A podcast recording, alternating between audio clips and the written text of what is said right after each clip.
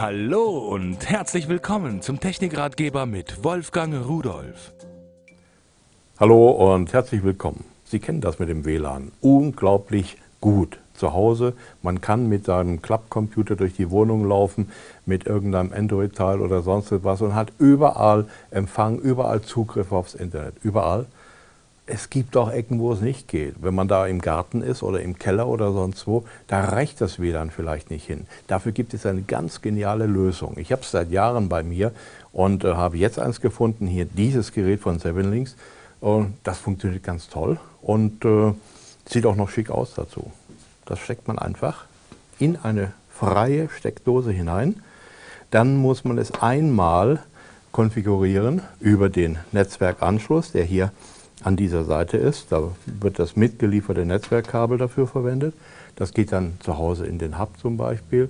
Und äh, wenn das dann konfiguriert ist, das heißt, wenn ich das an meinem eigenen Netzwerk angemeldet habe, dann kann ich das Kabel wegtun und kann das Teil irgendwo in eine Steckdose stecken. Solange wie das Empfang hat von Ihrem WLAN-Netz, so lange nimmt es das auf, verstärkt es und Sie können wieder die gleiche Reichweite zusätzlich haben. Also soweit wie das von Ihrem äh, WLAN-Netz entfernt ist, so weit können Sie nochmal weitergehen.